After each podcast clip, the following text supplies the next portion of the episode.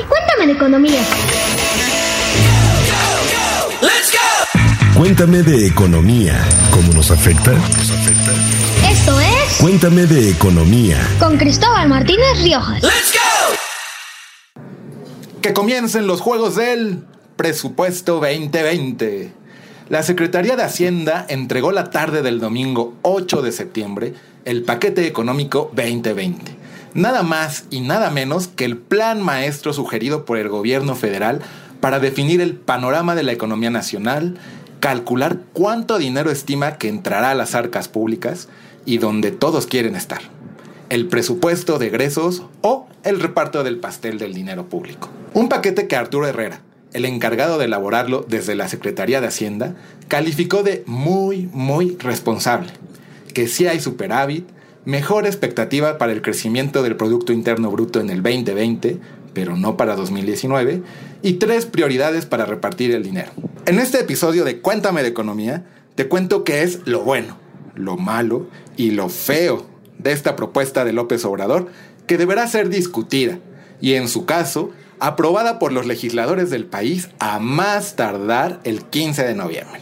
Todo el paquetito. Acompáñame a escuchar esto y más para entender por qué es tan importante el paquete económico 2020. Oye Cristóbal, cuéntame de economía. La nota de la semana en Reflector Económico.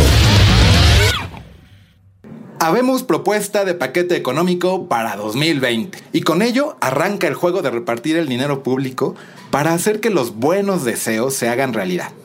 Pues sin recursos, los planes de un gobierno son bonitas intenciones. El dinero no lo es todo, pero ¿cómo ayuda para hacer realidad las promesas? Y más si es dinero público y sirve para atender las necesidades de este país, tuyas y mías.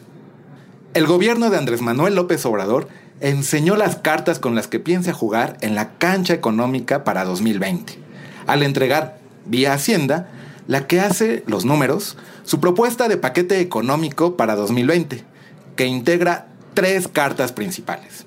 Aquí te van. Primera, los criterios generales de política económica. Segunda, la iniciativa de ley de ingresos. Y tercera, la iniciativa o proyecto de ley de egresos o presupuesto. En términos pasteleros, nos entregaron la receta del pastel, que son los criterios, los ingredientes que estima usar para hacerlo y el plan para repartir la rebanada del pastel. Las estimaciones de Hacienda sobre cómo cree que estará la economía en 2020 y qué esperar para ella son consideradas muy optimistas por los analistas. Aquí te van los pronósticos, las principales variables. Para el Producto Interno Bruto espera un crecimiento de entre 1.5 y 2.5%. Para el precio del petróleo mexicano, espera que el barril esté a 49 dólares por barril.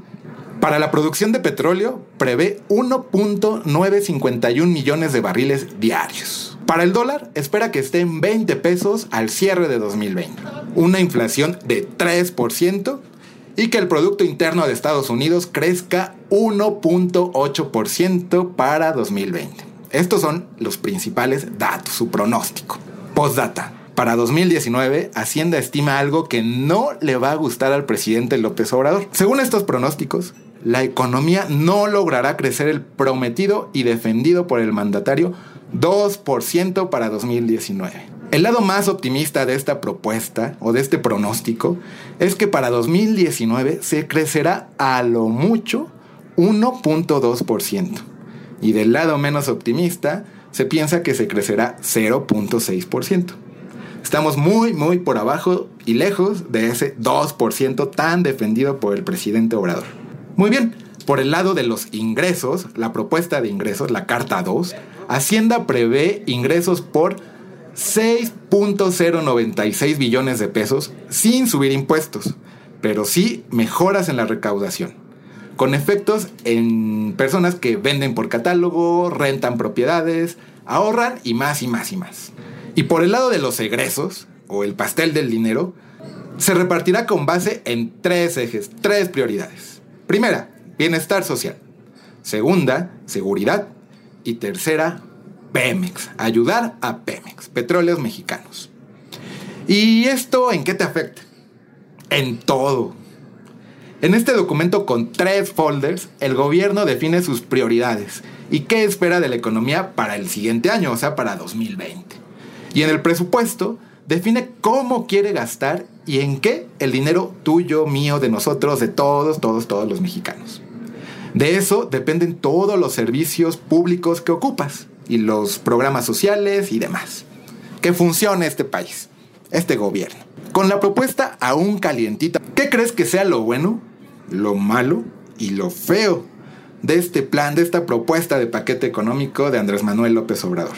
Para responder esas inquietudes, José Luis de la Cruz, del Instituto para el Desarrollo Industrial y el Crecimiento Económico, Mariana Campos, de México Evalúa, Héctor Villarreal, del Centro de Investigación Económica y Presupuestaria, CIEP, compartieron con nosotros, con Cuéntame de Economía, sus primeras observaciones de este instrumento. El principal para un gobierno, pues con eso se echarán a andar los proyectos que prometan. Muy bien, pues comencemos. Lo bueno del paquete económico digamos que el punto bueno es de que sigue el compromiso de no endeudamiento y de cuidar que no se incurran déficits fiscales. Es decir, el gobierno está intentando hacer una reestructura de su forma de, de gestionar los recursos, prácticamente utilizando el mismo monto de dinero que se recibía en otras administraciones. Es decir, eh, están simplemente buscando reasignar recursos, pasarlos de un rubro a otro para tratar de generar bienestar recuperar el sector energético y eh, tratar de generar más seguridad. Digamos que dentro de todo eso, al menos no hay desequilibrios fiscales eh, a la vista, al menos en el corto plazo. Digamos que eso es lo positivo. Cuéntame de economía. Mira, a mí lo bueno es que eh, ahí por ahí hay unas eh, unos rengloncitos que dicen que Hacienda considera importante la creación de un consejo fiscal en México y pone en la mesa la necesidad de, cambiar la regla fiscal. ¿no? La regla fiscal es básicamente la regla que te gobierna el endeudamiento. ¿En qué situaciones debes endeudarte como gobierno? Y yo creo que ese es un tema bien importante y me gusta la idea de que acepten eh, y, y que incluso les parezca una buena idea que exista un consejo eh, fiscal más allá de Hacienda que pueda discutir poner temas de política fiscal en la mesa. Yo creo que es algo que México necesita desde hace muchísimo tiempo.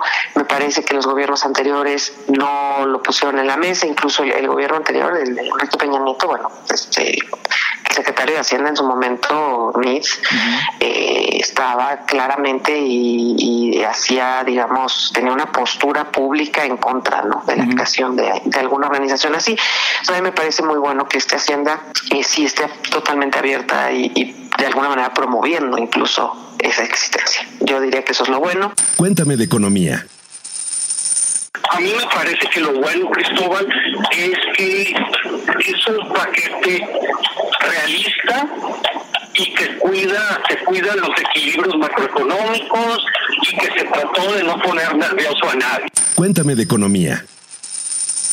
Lo malo del paquete económico digamos, lo negativo es de que eh, lo que no se ve es que en realidad el sustento de cualquier economía es el crecimiento y que para ello se requiere inversión. Y eh, eh, lo que se ve con este presupuesto es de que la inversión física sigue siendo castigada, es decir, sigue siendo la variable de ajuste presupuestal y ya conocemos el resultado que eso genera. Durante los últimos 30 años el castigo ha sido a la inversión y eso frenó el crecimiento potencial del país. Entonces, este, ese es otro aspecto que sí me parece lo, negativo. Cuéntame de economía. Lo malo es que, pues, el crecimiento económico y los ingresos, tanto petroleros como de ICR, no creo que vayan a tener esa evolución positiva que Hacienda considera. Cuéntame de economía. Lo malo es que es un paquete que se da en un contexto de mucha fragilidad fiscal y se nota. Cuéntame de economía. Y lo feo del paquete económico 2020. Lo feo es que al final del día, eh, si no se cumplen las expectativas de crecimiento y no se cumplen las expectativas de recaudación, lo que puede ocurrir es que eh, en, un corto plazo, en el primer trimestre del año, el propio gobierno vea comprometidos sus proyectos estratégicos, es decir, México ya entra con una inercia de desaceleración para el 2020 que creo que está siendo subestimada y en este sentido hay un riesgo muy alto de que en el amanecer del 2020 el gobierno tenga que hacer ajustes significativos a su estrategia. Cuéntame de economía. Y lo feo es que pues eso va a implicar que pues el gasto quizás el próximo año no, no logre ser lo que se espera en ese presupuesto, ¿no? Y, pueden haber recortes. Cuéntame de economía. Y lo feo es que por los programas prioritarios del presidente, por el, esta ayuda a Pemex y también por el rescate, eh, por, las pensiones, perdón, te termina costando mucho, eh, eh, te termina costando mucho en términos de, de, recortes muy dolorosos. Por, por, lo pronto se ve en salud, parece que, parece que, que seguridad también viene muy debilitado. Entonces dices, pues ya ahí, ya la historia no se nos ve tan bien. Lo que debes de entender de la economía. En claro. En claro. En claro. La pregunta del millón. ¿Qué es el paquete económico? Aquí te va una respuesta. Es el principal instrumento de política pública que tiene un gobierno para definir sus prioridades y hacer realidad sus propuestas y promesas a ti, a mí y a todos los mexicanos. ¿Esto qué significa? Pues significa que en el paquete económico, el gobierno de México expone cómo cree que le irá en general a la economía del país. Y con esos pronósticos calcula sus ingresos, cuánto va a entrar a su cartera, a la cartera de las arcas nacionales. Que en esencia en México son cuánto obtendrá por impuestos y cuánto por vender el petróleo que produce México, que produce Pemex. Y ya definido el tamaño de este pastel, de cuánto vamos a tener para gastar, pues hay que repartirlo. Y todos, todos quieren un pedazo de ese pastel. ¿Y por qué paquete? Pues porque está integrado por tres propuestas. Es como una caja con tres sobres.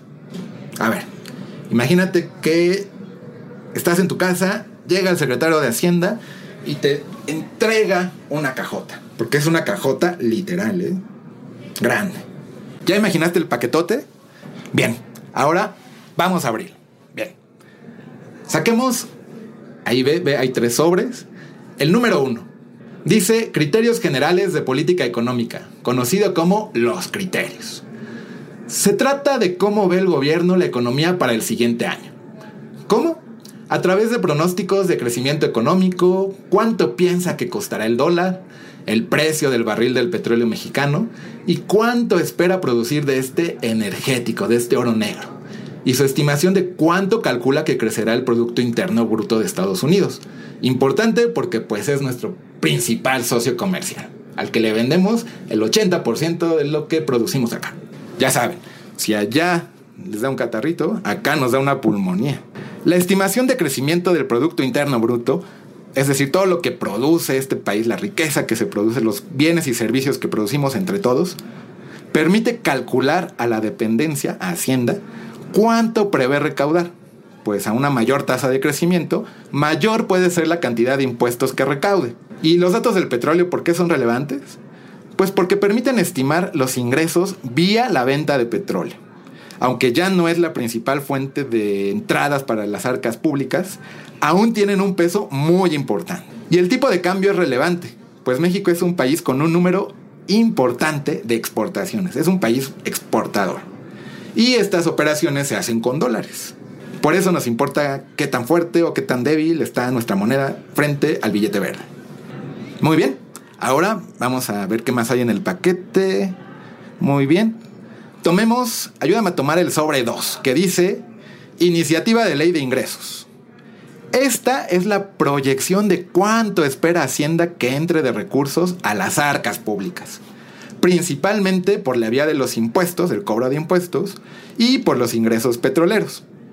Aquí nos va a decir cuánto calcula que va a ganar el próximo año, cuánto va a entrar a la cartera del país. Y ya que calculamos o sabemos eh, de cuánto vamos o creemos que va a entrar de dinero al país, pues ayúdame a sacar el tercer y último sobre de este paquetote económico 2020. Bien, ¿qué contiene? Abre. Contiene la propuesta de ley de egresos o presupuesto. Una de las más sonadas porque es el reparto del pastel de recursos. Ahí se define en qué se gasta, cuánto se gasta, cómo se gasta y quién gasta el dinero público. Este lo aprueban los diputados. Listo. Ahora sí ya vimos cómo se integra este paquete económico 2020. En resumen, el paquete económico nos dice cómo ve la economía, cuánto piensa recibir de ingresos y cómo y en qué gastarlos. Déjame insistir en que este paquete y sus componentes son el principal instrumento de un gobierno para hacer realidad sus promesas y nos dice cuáles son las prioridades en su gasto. Es decir, dónde va a poner dinero para que las cosas se hagan realidad. Los acontecimientos que no debes perder de vista. Síguele la pista. En sus marcas. ¿Listos? ¡Fuera! Con la entrega de la propuesta del gobierno federal del paquete económico 2020 por Hacienda al Congreso, se da el banderazo de salida a todo un proceso que abarca la discusión y, en su caso, aprobación de las sugerencias del presidente López Obrador sobre la economía y cómo gastar el dinero público. La pista de esta semana a seguir son los plazos para que México cuente con su paquete económico 2020. Estas son algunas fechas clave que hay que seguirle la pista. 20 de octubre, es la fecha límite para que la Cámara de Diputados apruebe la ley de ingresos, lo que va a entrar de dinero. 31 de octubre es la fecha límite para que el Senado haga lo mismo, que apruebe y dé su aval a la ley de ingresos. Y el plazo fatal, el deadline, como dicen, el 15 de noviembre. A más tardar, la Cámara de Diputados deberá aprobar el presupuesto de egresos. Deberá repartir el pastel el pastel del dinero público. En expansión.mx sigue nuestra cobertura especial de todo este proceso. Y este 9 de septiembre, Cuéntame de Economía está en el Expansión Summit 2019, un foro que reúne a mujeres y hombres del mundo de la economía y los negocios, para hablar de un tema en específico, que es transformación inteligente. Si oyes un poquito de ruido es porque estoy justamente aquí, en el corazón de la Ciudad de México, en el evento, en el Expansión Summit 2019. Sigue la cobertura del paquete económico 2020 y lo que surja del Expansión Summit en nuestras redes sociales de expansión.mx y en mi Twitter arroba Cristo. Cuéntame de economía. Esto fue Cuéntame de Economía te espero en nuestro siguiente episodio y te invito a darle follow a nuestro podcast en Spotify. Mándanos sugerencias, comentarios, todo lo que quieras saber del mundo de la economía. Soy Cristóbal Martínez Riojas y mi Twitter es arroba Cristo Riojas y nada más. Nos vemos en el siguiente episodio. Hasta luego. Ya te contamos de economía. Ahora comparte. Esto fue Cuéntame de economía. con Cristóbal Martínez Riojas.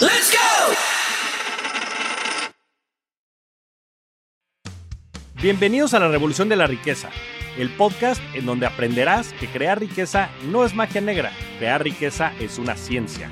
En este programa comprenderás que la verdadera riqueza es holística y te daremos herramientas para conquistarla. Síguenos en redes sociales en arroba Javier Morodo en Instagram, Facebook, Twitter, LinkedIn y en todas las redes sociales.